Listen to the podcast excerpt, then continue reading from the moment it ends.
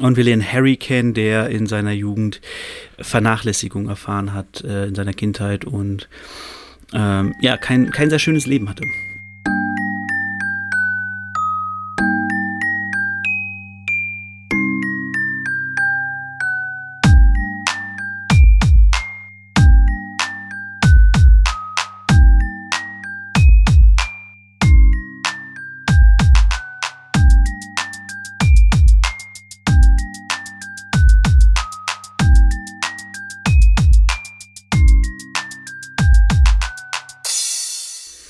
Herzlich willkommen, meine Damen und Herren, zu Potters philosophischem Podcast-Programm. Mein Name ist David, ihr kennt mich vielleicht aus dem Internet auch als Bangering Dave und das ist Folge 2. Ich lese in diesem Podcast alle Harry Potter Bücher durch, also jetzt erstmal nur das erste, und rede darüber, was in den Kapiteln passiert und philosophiere, schwadroniere ein bisschen darüber, was das zu bedeuten hat. Ähm, es ist ein Spoilercast, ich werde auf Dinge eingehen, wenn es sein muss, die später erst passieren werden, womit auch klar sein sollte, dass Leute, die das jetzt, die mit Harry Potter gar nichts am Hut haben, aber die Bücher gerne nochmal lesen wollen, vielleicht hier nicht zuhören sollten. Aber ähm, wenn ihr die Bücher noch nie gelesen habt, könnt ihr auch einfach nur diesen Podcast hören und ihr wisst vermutlich am Ende alles, was ihr wissen müsst.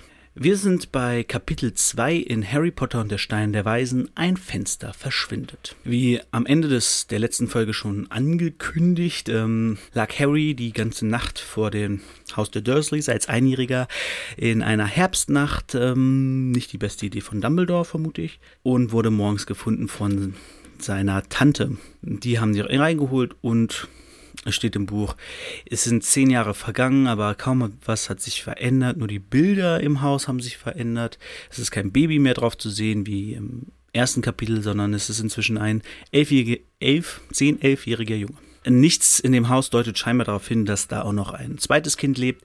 Doch ähm, Harry Potter wohnt unter der Treppe in einem Schrank in Deutschland gar nicht so üblich, in England und Amerika, äh, USA wahrscheinlich üblicher, dass die Treppe nach oben geht und unter der Treppe, manchmal ist es ein Kellerzugang bei unterkellerten Häusern, bei normalen Häusern, also ohne Keller, ist es dann da ein Schrank drin, so eine Abstellkammer eigentlich. Dort haben die Dursley scheinbar ein Bett reingestellt und da durfte Harry dann drin leben. Er wird geweckt von seiner Tante. Er hatte einen Traum mit einem Motorrad, einem fliegenden Motorrad, was darauf hinweist, dass Harry vermutlich von der Nacht geträumt hat, als er zu den Dursleys kam. Wir kriegen so ein bisschen vermittelt, wie Harry es da geht. Er muss den Speck umdrehen für den Geburtstag seines Cousins Dudley, ja, der jetzt elf ist, genau. Naja, wir erfahren, dass Harry halt wirklich nicht gut behandelt wird. Er wohnt halt, wie gesagt, nach dem Schrank. Er muss immer im Haushalt helfen, so wie ich es verstehe. Er äh, wird oft angepumpt. Er hat eine blitzförmige Narbe, die er an sich am schönsten findet. Ähm, wenn er gefragt, wo er die her hat, dann sagt seine Tante nur von dem Autounfall, wo deine Eltern gestorben sind. Und jetzt hör auf zu fragen. Also er darf keine Fragen stellen, er wird angelogen. Wir wissen ja, dass seine Eltern nicht beim Autounfall gestorben sind, sondern ermordet worden. Also haben sie ihm scheinbar nicht die Wahrheit über ihn und das, was er ist, gesagt. Er wird generell sehr vernachlässigt. Harry Potter ist relativ klein für sein Alter, er ist sehr dünn. Er hat eine Brille, die allerdings schon ein bisschen kaputt ist.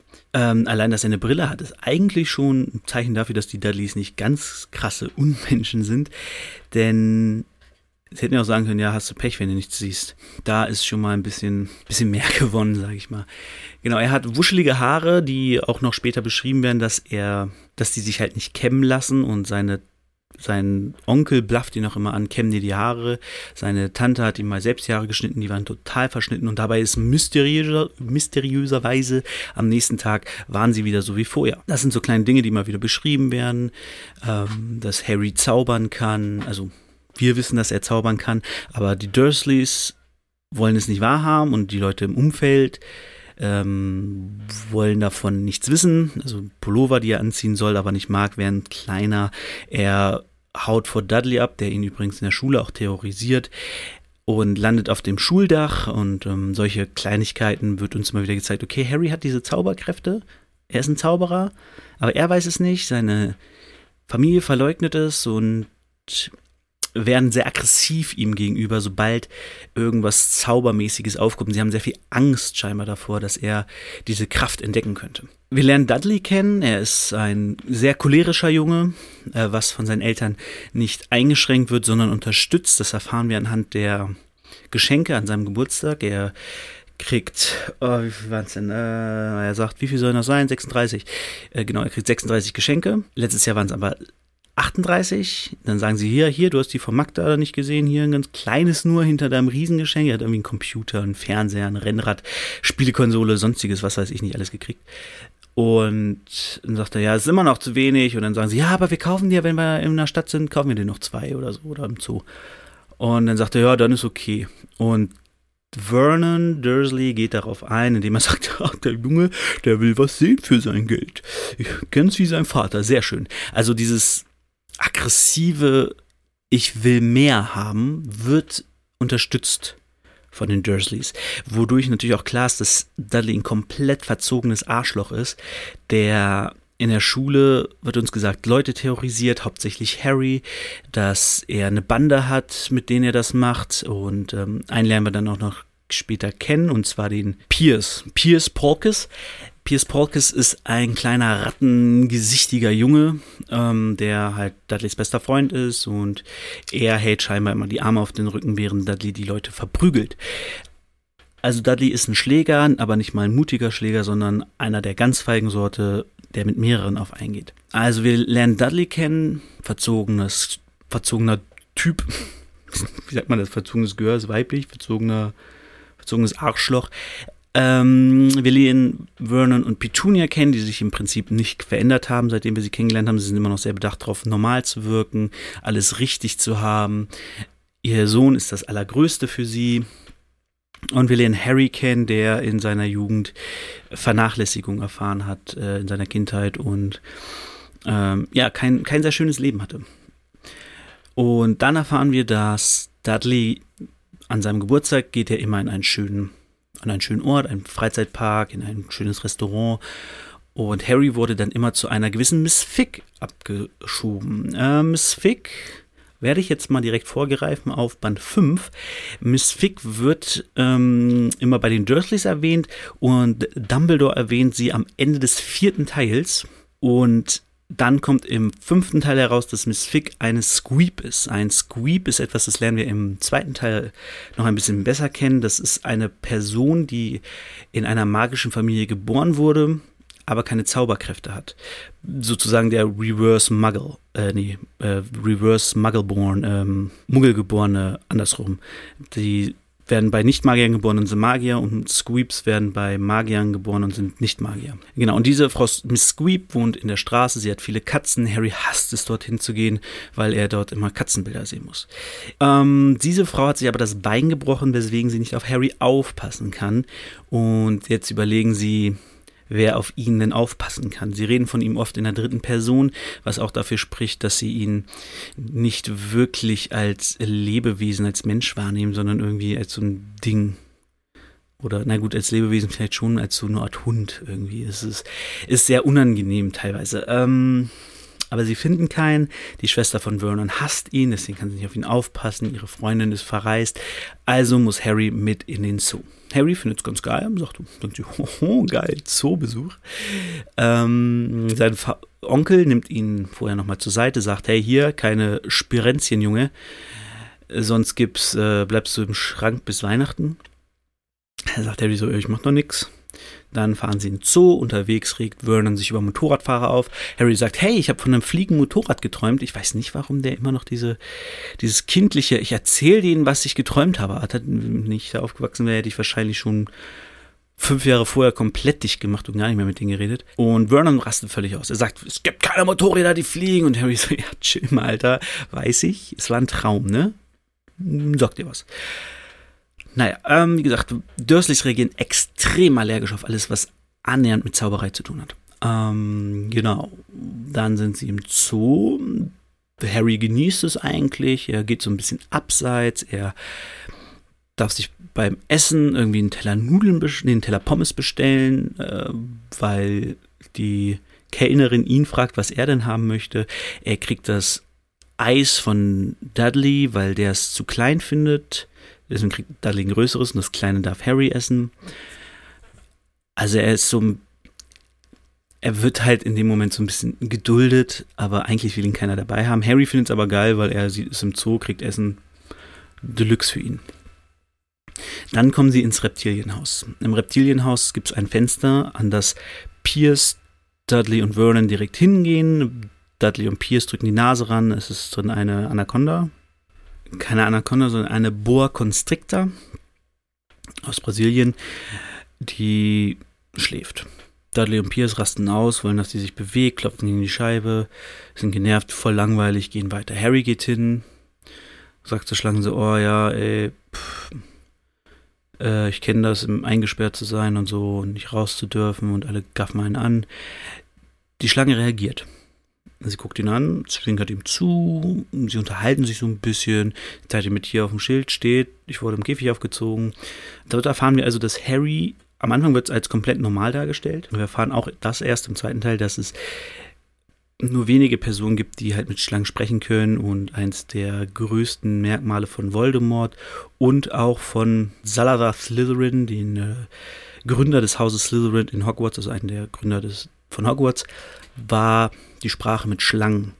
Harry weiß davon natürlich nichts, er redet einfach mit ihr und erfährt, scheinbar versteht mich diese Schlange, was geht da ab. Dann sehen das die anderen, Dudley und Pierce, rennen rüber, schubsen Harry weg, drücken sich wieder gegen die Scheibe. Harry landet auf dem Boden. Ja, dann lässt Harry das Fenster verschwinden. Er ist sauer, plötzlich verschwindet das Fenster. Die beiden stehen irritiert davor. Ja, sie stehen davor. Im Film fallen sie rein, im Buch stehen sie nur davor. Und die Schlange kommt raus.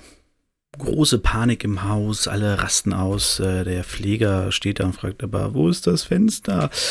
Daraufhin werden die Dursleys und Harry und Pierce ähm, zu den Zoodirektor gebracht und der sich ganz oft dafür entschuldigt und Pierce behauptet dann und später, die Schlange hat ihn gewürgt und Dudley meinte, sie hat ihn voll angegriffen und am Ende sagt Pierce dann noch den Satz, Harry hat vorher mit der Schlange gesprochen, stimmt doch Harry, oder?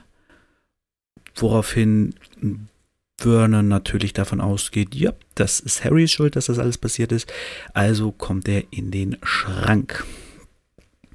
Er schleicht sich später noch raus und holt sich was zu essen und so, aber das ist die grobe Geschichte von Ein Fenster verschwindet. Ähm, ja, da gibt es jetzt eigentlich gar nicht so viel zu philosophieren. Wir lernen einfach die Dursleys kennen. Da habe ich ja schon ein bisschen was zu gesagt. Ähm, es gibt noch eine Theorie, warum die Dursleys ihn so behandeln. Die würde ich aber tatsächlich weit nach hinten ziehen, denn das hat was damit zu tun, was im letzten Band passiert. Und ähm, das finde ich doch jetzt etwas zu weit vorgegriffen irgendwie. Hm, warum die Dursleys ihn so behandeln, da kann man jetzt natürlich überlegen. Einerseits gibt es halt diese Theorie, dass Harry etwas in sich hat, was ihn böse macht, unausstehlich macht für die Dursleys. Man kann auch einfach sagen, sie sind Arschlöcher, die ihn schlecht behandeln, weil er nicht in ihr Leben passt, in ihr perfektes Leben ähm, sie aber zu viel Angst davor haben, ihn wegzugeben, da sie ja diesen Brief von Dumbledore haben, der alles erklären soll, den Harry aber scheinbar nie gesehen hat oder gehört hat. Und ja, mich hat das erinnert, ich habe am Wochenende das große Krabbeln mit meinem Sohn gesehen. Und da gibt es diese Stelle, wo die, wo der Grashüpferanführer Hopp erklärt, warum sie jetzt wieder zu den Ameisen zurück müssen.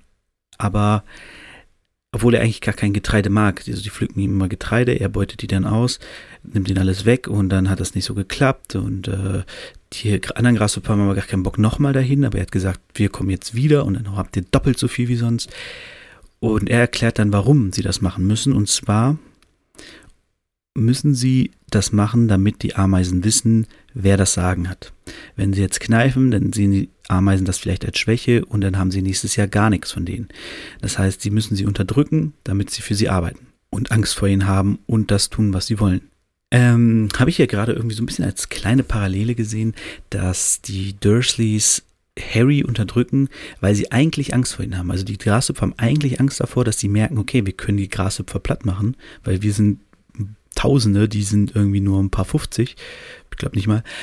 aber wir müssen sie unterdrücken, damit sie gar nicht merken, dass sie stärker sind als wir. Und ich glaube, das ist passiert ja auch, dass die Dursleys Harry, Harry unterdrücken, damit er überhaupt nicht merkt, dass er viel besser ist als sie, dass er eine Kraft hat, die die nie erahnen können, die die nicht, gegen die die keine Chance haben. Was wir auch im übernächsten Kapitel nochmal sehen, dass Zauberei etwas ist, wo die Dursleys gegen eine Wand stoßen, wo der große, kräftige Vernon Dursley, der eine ganze Firma leitet, mit seinen ganzen Schreien und Rumgemotze nichts gegen ansetzen kann. Sobald Harry zaubern könnte, sobald Harry sich bewusst wird, was er für eine Macht hat und sobald sie ihm sagen würden, was er für eine Macht hat, da könnten sie dann die Macht über ihn verlieren. Und dadurch würde es dann zu der Unterdrückung durch Harry kommen. Also vielleicht haben sie da Angst vor, aber sie würden auf jeden Fall nicht mehr diese Macht ausüben können, die sie haben. Es wird auch immer wieder ein Thema sein in den nächsten Sommerferien, ähm, dass die Dursleys im Prinzip Angst vor Zauberei haben. Das ist natürlich getrieben durch Petunia, die das ja durch ihre Schwester ein Stück weit erlebt hat. Und da gab es auch gewisse Vorfälle, zu denen wir später noch kommen, weswegen Petunia äh, so schlimm auf Zauberei reagiert, wieso sie ihre Schwester jahrelang ignoriert hat und wieso sie Harry jetzt so behandeln. Aber sie haben ihn aufgenommen, sie haben ihm sogar eine Brille gegeben, er hat Klamotten, er hat Essen, er hat ein Bett im Schrank und Deswegen scheint sie immer noch ein Fünkchen Menschlichkeit in sich zu haben. Aber Harry passt natürlich nicht in ihr Bild und sie wollen dieses ganze Zauberei-Ding ja gar nicht haben und das ist nicht normal. Und sie wollen Normalität. Harry ist nicht normal, Harry kann zaubern. Sie haben Angst vor Harry, sie unterdrücken ihn, sie machen ihn fertig, damit sie niemals diese Konsequenz spüren müssen, dass Harry ein Zauberer ist. Aber wie das Leben so ist, natürlich kommt es anders, als man das möchte. Und so kommen wir nächste, nächste Woche, genau, es kommt ja wöchentlich, nächste Woche zu ein Brief von niemanden. Dann hören wir uns wieder. Das war Potters philosophisches Podcast-Programm für diese Woche. Mein Name ist David und ich wünsche euch eine schöne Woche. Bis zum nächsten Mal, liebe Potterheads.